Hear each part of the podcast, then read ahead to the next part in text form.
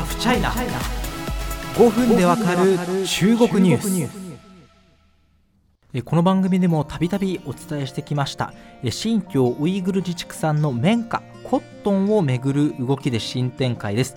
ユニクロファーストリテイリングが、えー、まあ、運営するユニクロのシャツがアメリカで輸入禁止になりました。私たちはこの新疆ウイグル自治区の生産というリスク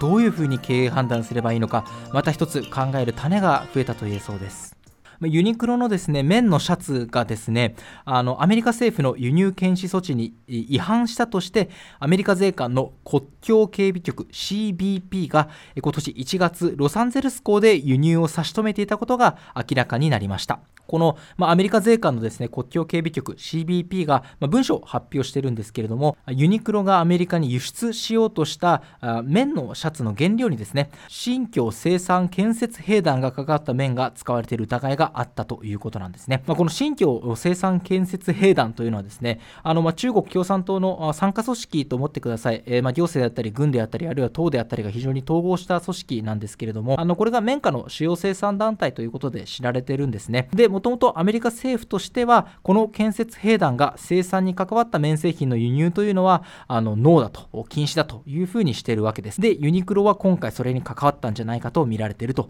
いうことですね。このアメリカ CBP の輸入差し止めにユニクロは抗議してるんですね。あのこの生産には建設兵団は関わってませんと、そんなコットンは使用していませんよというふうに反論の手続きを取ったんですが、CBP はこの訴えを退けました。その理由は、証拠が十分に示されていないというものです。ユニクロのファーストリテイリングはこの CBP の決定について非常に遺憾だと。サプライチェーンにおいては強制労働などの深刻な人権侵害がないことを確認しています。綿素材においても生産過程で強制労働などの問題がないことを確認していますというふうに、まあえ、声明を出してますね。まあ、これは材料はオーストラリアなどであって、まあ、あの縫製とかの工場は中国だというような話もしてます。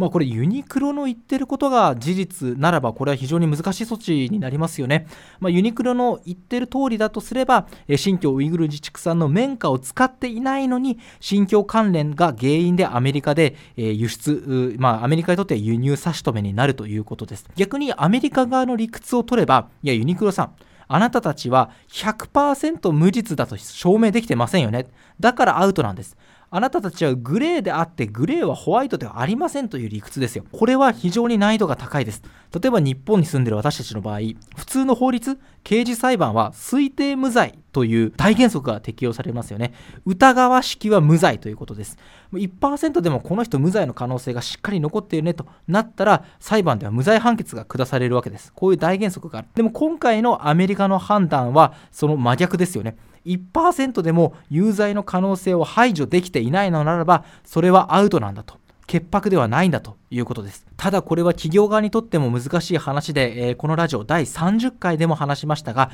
中国は情報統制がされている国ですよねということは自分たちが生産とか、まあ、の委託をですね中国の、まあ、新疆ウイグル自治区に関連するところにやっていたとしても本当に強制労働が行われているのかあるいはちゃんと何の問題もなく労働が行われているのかジャーナリストや外国の政府機関ですら満足に調査できていないわけです。それなのに一企業に対して疑いを100%晴らしなさいと、じゃないと輸入できませんというのは、これはもしかしたらあまり現実的ではないというふうに言えるんじゃないでしょうか。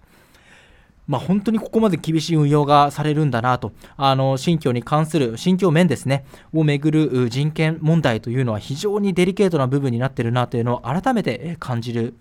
次第です。アメリカではですね、ウイグル強制労働防止法案という法案の審議が進んでいます。これは企業に対して新疆ウイグル自治区から製品を調達していないことを確認するように義務付けるというような内容になっています。もうこれもまたかなり厳しい内容で、アメリカ国内からも反対意見が出てるというふうに専門家は話しています。実際に強制労働がされてるかどうかっていうのは、まあ、さっきも言った通り調査大変ですしましてやね企業自身がすみません実は強制労働ありましたなんていうのはちょっと想像がつかない展開ですよね。するとあの新疆ウイグル自治区に関わりがあるあるいはあるとみなされた時点で疑いの目は残る。そうすると100%ホワイトではありませんから今回のように、まあ、輸入規制措置を食らったりあるいは今あの最近 ESG 投資なんて概念もありますよね。要は環境であったり持続可能性に配慮した、えー、投資をしましょう。そうした事業や企業ににしっかり投資をしていこうというものなんですけれども、まあ、そうした資本もかなりボリュームとしては大きくなっていると言われますがそうしたところから A や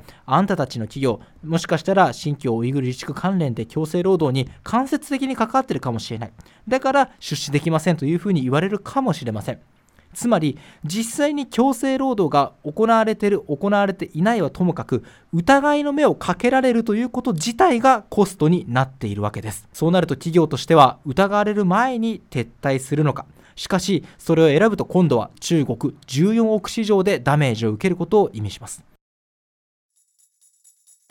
あ、このなんていうか板挟み問題というものは非常に難しいしあの私ももちろん責任を持って絶対にこうしようというのはとてもとても言えません。そうした時に大事なことは何か。もちろんその企業によって売上比率がどれだけ中国市場に依存しているかというのは大事なバロメーターになると思います。そしてもう一つすでに新疆の綿花コットンから離れますと表明した企業があるわけですね。スウェーデン H&M アメリカのナイキといった、まあ、いわゆる先輩がいるわけです。彼らにはあのいわゆる中国で不買運動を向けられましたがそのダメージがどの程度なのか中国市場における致命傷なのかあるいは一時的な落ち込みで回復傾向に向かっていくのかを見極めることが非常に大事だと思います。新疆の綿花使いませんというその結果中国でバッシングを受けるというのはもう分かりきった流れです。その先に待っている代償はいくらなのかというのは非常に天秤にかける材料として大事になってくるのではないでしょうか。